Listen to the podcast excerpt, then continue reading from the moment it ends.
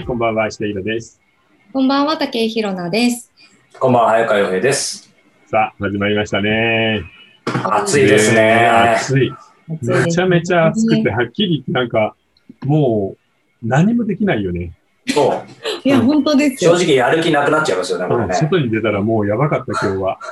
ねうん、さっきさ、ルイスまでランチを食べに行ったんだけど、おーよく出ましたね。よ。うん、ですよね。あ、あ、あ、何で行ったんですか？徒歩で、歩いて歩いて。うん。近だとね、10分ちょっとぐらいなんだよね。ねえ、でも10分でも辛い天気ですよね、今日は。そうで、しかもほら、全然歩いてないから、ちょっとぐるっと遠回りして帰ってきたら、家に帰あったらもう汗びっちょり。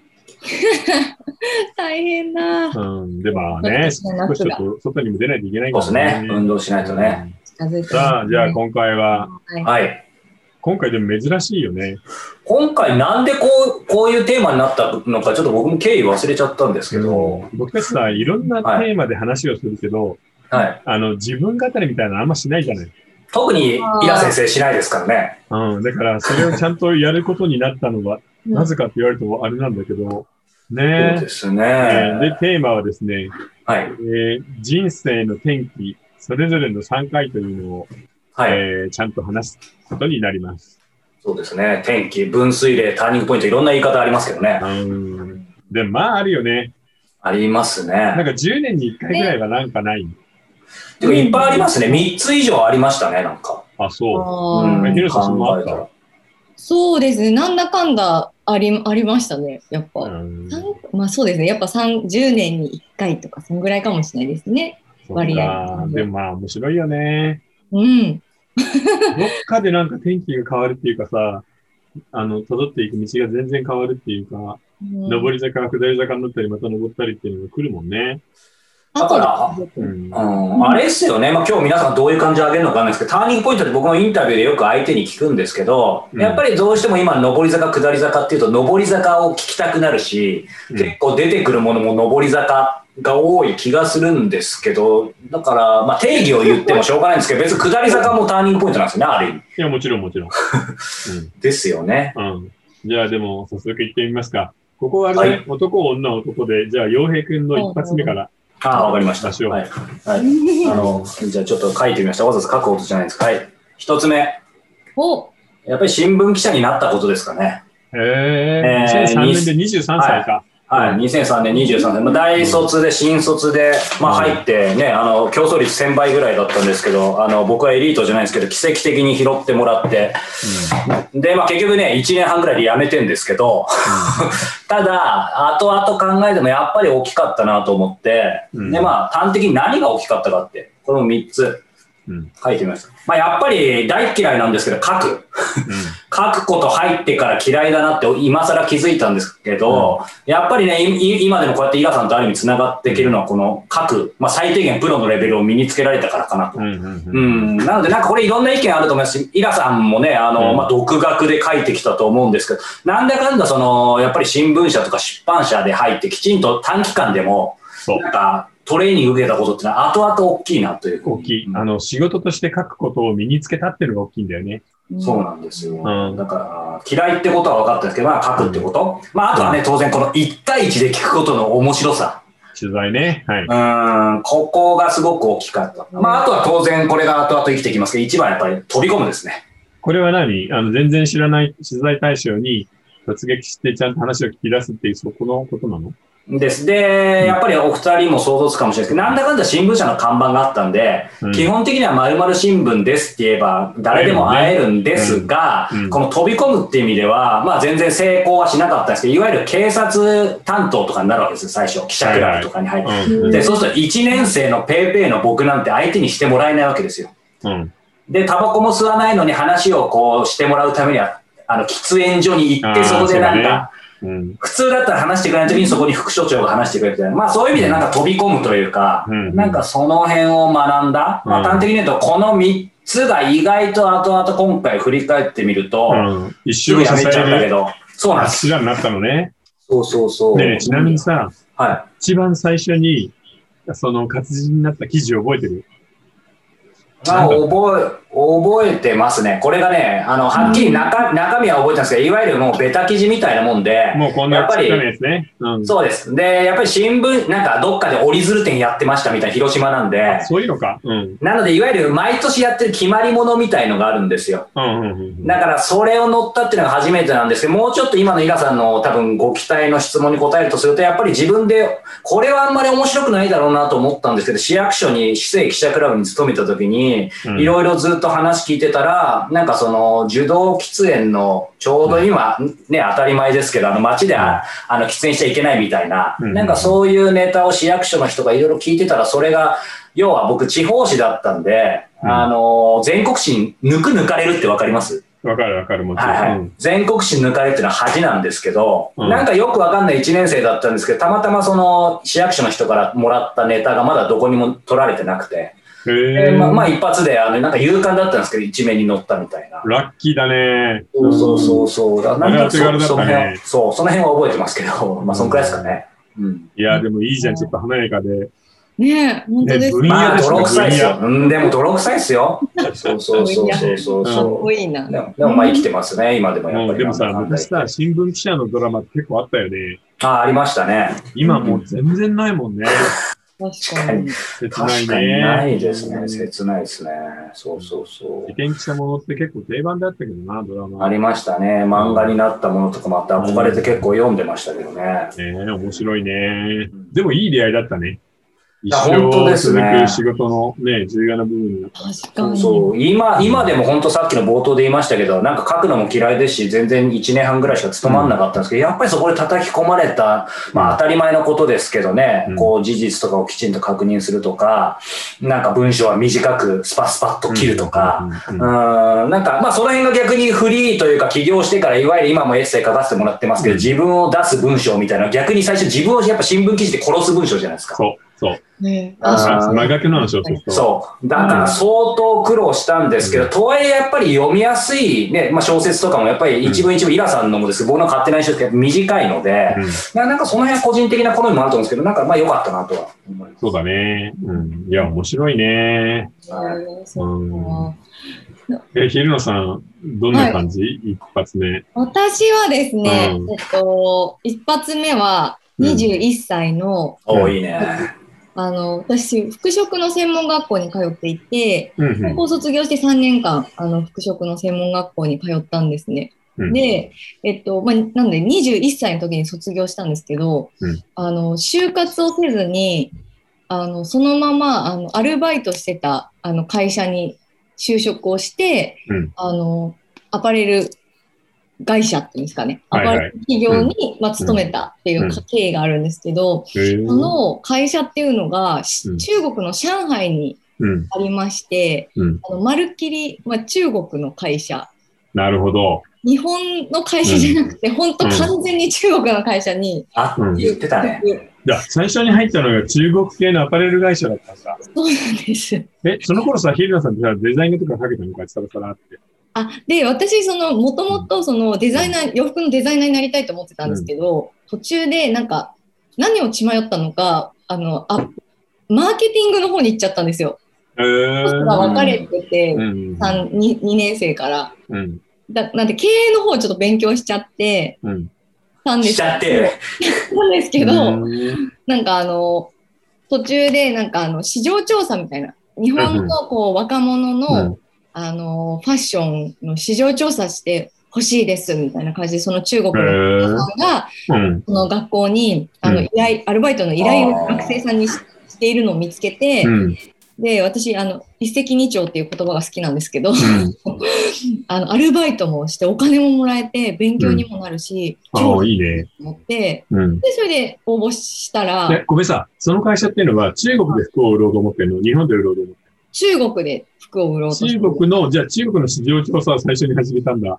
えっと最初の仕事は。うん。中国で売るために日本の市場を調査したいいうああ、そっか。日本でこういうのが売れてるから持っていくってことね。そうです、そうです。こういう盗盗んでっていうか、なんていうんでしょう、こういうのがいやもうパクってね中国パクっていや、もう普通にパクってたよ。そう、うんっていうのをちょっとあの任されたみたいな感じだったんですけど、へー面接に来てくれって言われて、うん。六本木のホテルに来いって言われて、うん。で、うん。なんかちょっと怖いじゃないですか。なぜホテルみたいなね。うんいや、見えっぱいだからね、中国の人。結構いいホテル呼ぶんだよね。あ本当に。で、え、それなにグランドハイアットかなんかだといや、じゃな、ちょっとどこのグランドハイアットではないんですけど高級外資ではないんだ。じゃないくかったんですけど、なんかでも、その六本木のホテルのなんかプールサイドで、うんに呼ばれて、うん。プロポーズみたいじゃん。めっちゃ面白いね。プールサイドで面接受けて、うん。あの、なんか夏だよね、当然。そうです、そうです、デザイン画とか、あの、うん持ってって、うん。え、社長、ひなさんさうん、その時さ、黒のスーツなの？いやいや、あの、普通に、あの、私服ですよ、も服でいいんだ。う。私服で、えー、でも黒のスーツでさ、夏のプールサイドで中国人と面接って言ったらさ、めっちゃいい絵なのにね。確かに。確かに。そこまであの社会経験というか、そこまでちょっと分かってないバカだった、あのうん若者だったんで、私服で行っちゃったんですけど、えあーのそうそれで、まあ、社長が台湾人で、うんうん日本語喋れる方だったんで、うんうんなんか、ユウのデザインいいじゃないみたいな感じで、うんうん本当にそんな言い方するの。いや、そんな感じあ、じゃないそうか。じゃあ、向こうで働くときは、台湾、中国、日本人の混成軍だっそうです。プラスモンゴル人がいて、めっちゃ面白い。いいか小説、。小説できそうだな。そうなんです。で、それで、あの、じゃあお願いしますって言って、うんまあ何回か上海に遊びに、遊びにじゃないですよ、ごめんなさい。仕事に行って、アルバイトに行ったりして、うんで、なんか六本木の、あの、マンションの一室とか貸してもらって、なんかそこで仕事したりとか、へ なーんか、うんで、えっと、卒業して中国に行って、デザイナーとしてはた、のアシスタントとして働き始めたんですけど、うん。もう全くついていけなくて、まずに、中国語がわかんないのあで、まあ、それあるよね。あうん。ので英語も私全然喋れなかったんで、うん。誰ともコミュニケーション取れなくて、その社長と社長の、うん。あの、なんでしょう、こう、愛人っていうかなんか、その会社に来てんだ。そうあその人が私の先輩だったんで、デザイナーさんだったんで、へすーごいね。で、そのその人たちしか日本語が喋れなくて、さらに言うと、あの40代のおじさん2人と中国人の女の子1人と4人でルームシェアしてて、へえ。すごいね。そうなんですよ。で、それで、まあ、中国語わからなくて、うん。あの会議が朝の、あ、まあ、嘘です。午後の3時ぐらいから、うん。あの夜中の2時とか3時まで付き合わされて、中国語わかんないのに。これはきつい。で、それが休みなく毎日3ヶ月続いて、うん。もう無理って思って、うん。実は黙ってチケットを取って逃げて帰ってきて脱出ます。なるほど。でも、大丈夫？だけどさ、そうやってさ、毎日毎日夜中まで会議して何かが決まったり済んだりしてるのいや、してないですね。社長の指が折れたり。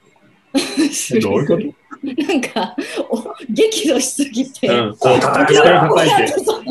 叩きつけて指が折れちゃったりとか。その会社今どうなってるかね。どうなってますかねなんかなんかダメそうだな。えー、いい話だね。すごい特殊な会社に。うんはい。で、まあ、帰ってきて、葬儀の会社に就職して、ああ、そこでか。そうところもあったんで、うんあの、ターニングポイント、そこまでの一流れがターニングポイントだったかなと思でもいます。ちょっといいね、カラフルで。新聞記者と中国での謎の アパレル業務。ああ、そうか。僕の場合ね、本当に最初の転機はね、はやっぱ大学の卒業の時だね。当時、あのー、10月1日から就職活動の解禁だったの。みんな1日になるとスーツを着て、そのお目当ての会社に、あの、面接にわーって集合するみたいな感じだったんだけど、うんその10月1日かな ?3 年生だか4年生だかな。3年生か。うん、もう一切諦めちゃって、はもう就職しないって決めたのがやっぱ一番最初の大きな転機だったんじゃないかな。い。じゃあもう、ある意味その時に卒業したようなもんですね。そうだね。で、そのまま大学卒業した後もフリーターになっちゃったし、だから22でそれを決めて、そこからまあ25ぐらいまで、1、2、3、4年ぐらい、あの、大学行きながらとか卒業してからもフリーターでぼんやりしながら本を読んで、で、心の中で焦るんだよね。みんな。あ、焦りあるんですか、やっぱ？いや、みんな就活して、ちゃんと就職していって、で、社会人として頑張ってるわけじゃんでもまあ、こっちは、のんびりダラダラしながら、好きな本を読んでアルバイトしてるだけなので、うん焦るんだけど、でもどっかなんかそれが居心地も良かったっていうのもあるよね。うん。もう流れ皆さんからは外れたんだから構わない。あもう気にすることはない焦りってキーワード初めて聞きましたね、イラさんから。うんいや、焦るっていうか、なんか寂しかったんだよね。自分だけ取り残されてしまってるみたいな。当時他にそういう人っていなかったんですか、僕の周りではいなかったね。うんバブルの前だったから、就職すごく良かったのよ。確かに。で、どこの会社も予定の人数が取れないぐらいの感じだったの。ああ、そうです。引っ張り合いですか、みんな？なんかそう、だから、あいろいろの、いわゆるいいところにバンバンみんな決まって、うん。で、しかも、就職するとご褒美で、海外旅行とかに連れて行ってくれるような会社も結構あったの。うんうんうん。で、そういうの全部蹴ってさ、ね、家で音楽聴きながら本読んでアルバイトしてるわけだから、かなり異色なかなかだよねの人が。でしかもほら、世の中はさ、バブル直前のディスコブームみたいな感じでみんな浮かれてたし、あのースーツもさ、肩とかみんな入ってるからね。ああ、昔の見るとね、すごいっすよね、あれ。あの、日本のデザイナーブランド DC ブームだったから、うんあその頃かな。だからその時はやっぱりちょっとなかなかだったね。まあいいや。うん、まあ30、20代とかは12ぐらい棒に行ってもいいや、のんびりしよう。なので、今、まあこれを見てる人でさ、まあ会社とかで働いてなくて、フリーターとかで頑張ってる人とか言われると、なんかすごい共感感じるよね、シンパシーをうん覚えるね。いイラさんがうん。そのぐらいの時代のフリーターというかアルバイトって、うん結構稼げるもん稼げる稼げる。あの、大卒の初任給が大体その頃、普通の会社は13、4万だったの。アルバイトは2つぐらい確認すれば20万ぐらいすぐに行けたので、ああ、逆にね。うん。うそうなんですそうね。そう。で、ほら、実家に居候してるわけだからさ、うんうんううんん。まあ、貯金をしながらって感じだね。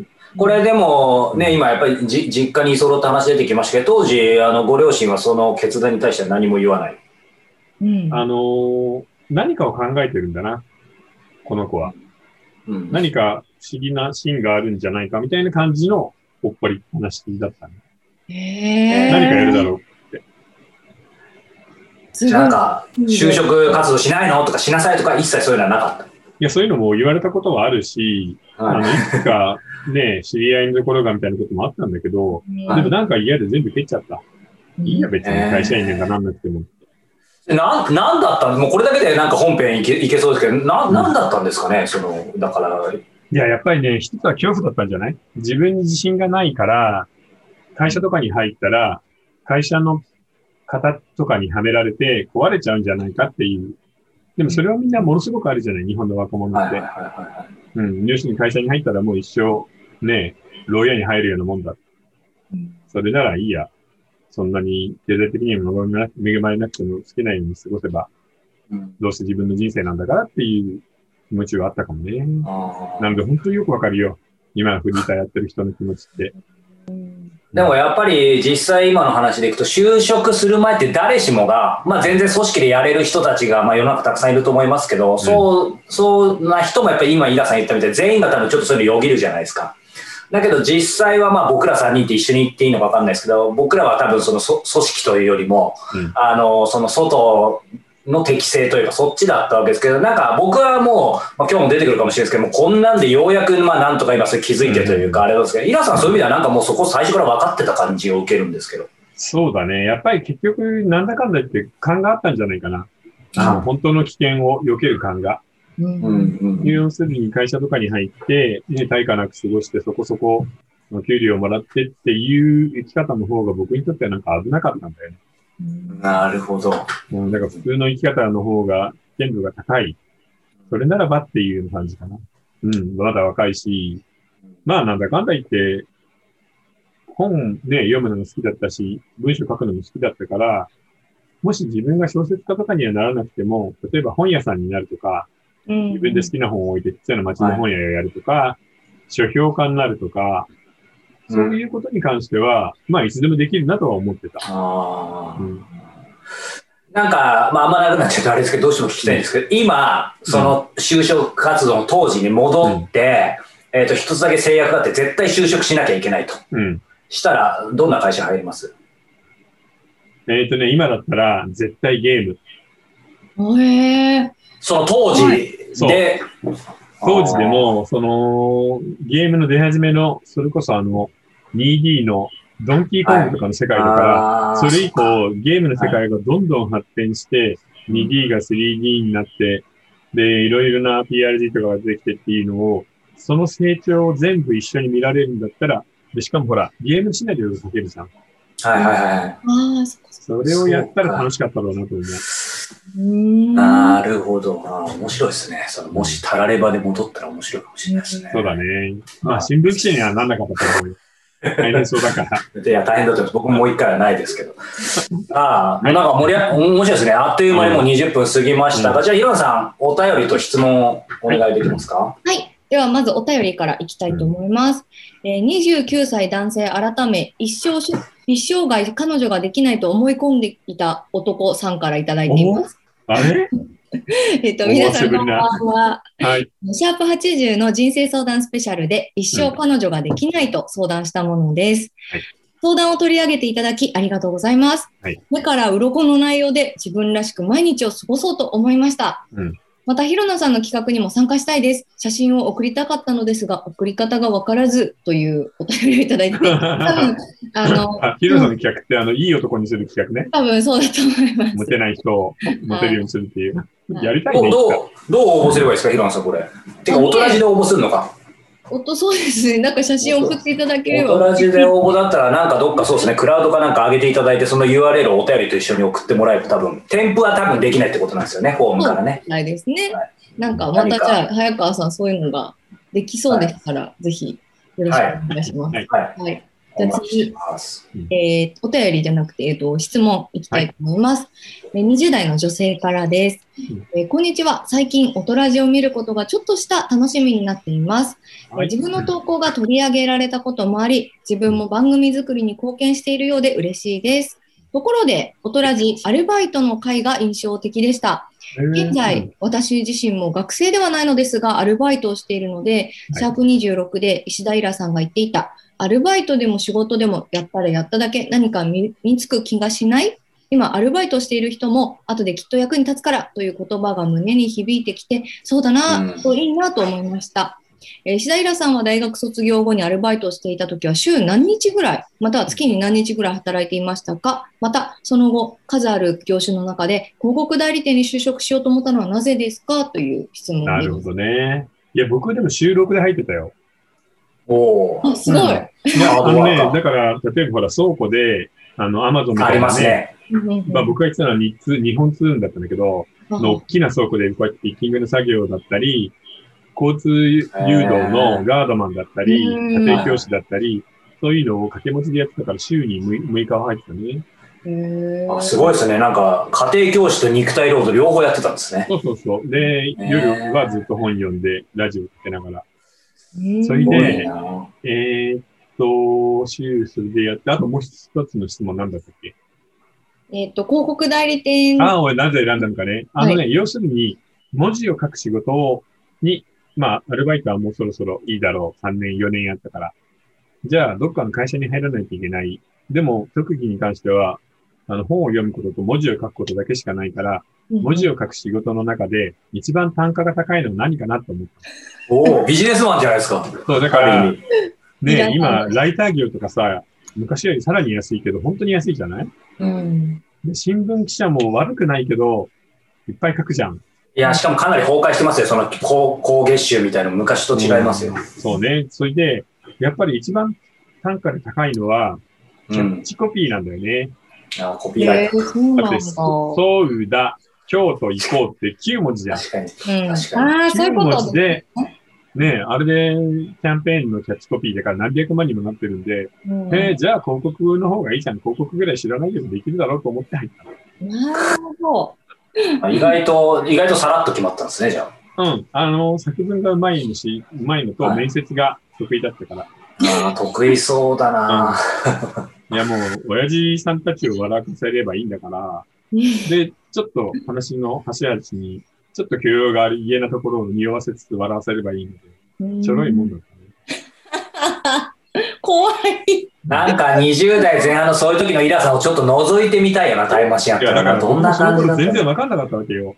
ずっとフリーターで本を読みながら自分で日記とかね、うん文章を書いてるだけだったんで、うんうんいざそうやって、じゃあ就職活動しようかと思ってやったら、どこ受けても受かるんだよね。へえ。だから、あ、そうだったんだ。大卒の時もどこでも行けたなって後になって分かったって感じ。ああ、なるほど、なるほど。そうだったんですよ。面白い。なんかこの後のターニングポイントの話、このね、後で本編でも続きそうですけども、またね、続きもお話しいただけたらとこの後どうなるか。みんなそれぞれ大変なターニングポイントが来るんだよね。ねまだありますよ20代前ね。半だもんね、今の。そうですね、始まったばかりですよね。うん。さあ、はい。ということで、続きは後ほどですが、えー一つ番組からお知らせがあります。ちょっと待ってくださいね。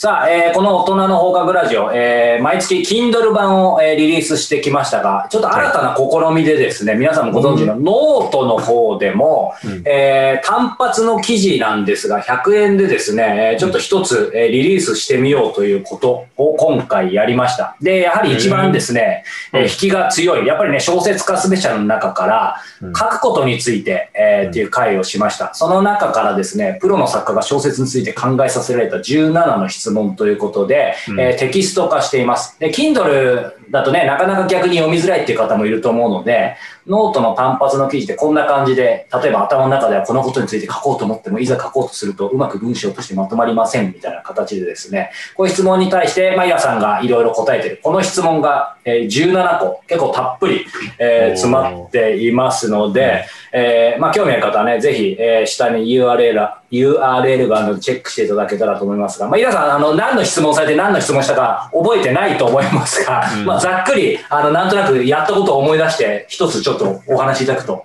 まあ、どんな感じでしょうか？あのね、一つは、いろんな方法でなんとか書くことって壁があるじゃない。ありますね。心理的なブロックを取り除く方法についていろいろ喋ってるんだよね、これ。そうですね、そうです。うん。なので、書きたいけど書けないとか、書こうと思ってたことが書けないみたいな人に読んでもらいたいかな。そうですね。なので、イラさんがうまくおっしゃってくださったようにね、もちろん小説家、作家目指している方はもちろんですけど、まあ今もね、僕らコピーライターとか新聞記者の話してましたけど、そうそうそう。やっぱり、あれやるね、書くことに役立ちますよね。うん。あの、日常的にさ、あの、企画会議とかで、アイディアを出せって、普通の営業マンでも言うな言われるじゃないですか。ありますね。そういうのの書き方も、やっぱりうまく書くことの一つなんだよね。なので、ぜひ、あの、ね、一般の会社員、ホワイトカラーの人なんかも読んだらちょっとヒントになるんじゃないかと思います。はい、ありがとうございます。ということで、えーノート第一弾、書くこと、えースペシャルです。よかったらチェックしてみてください。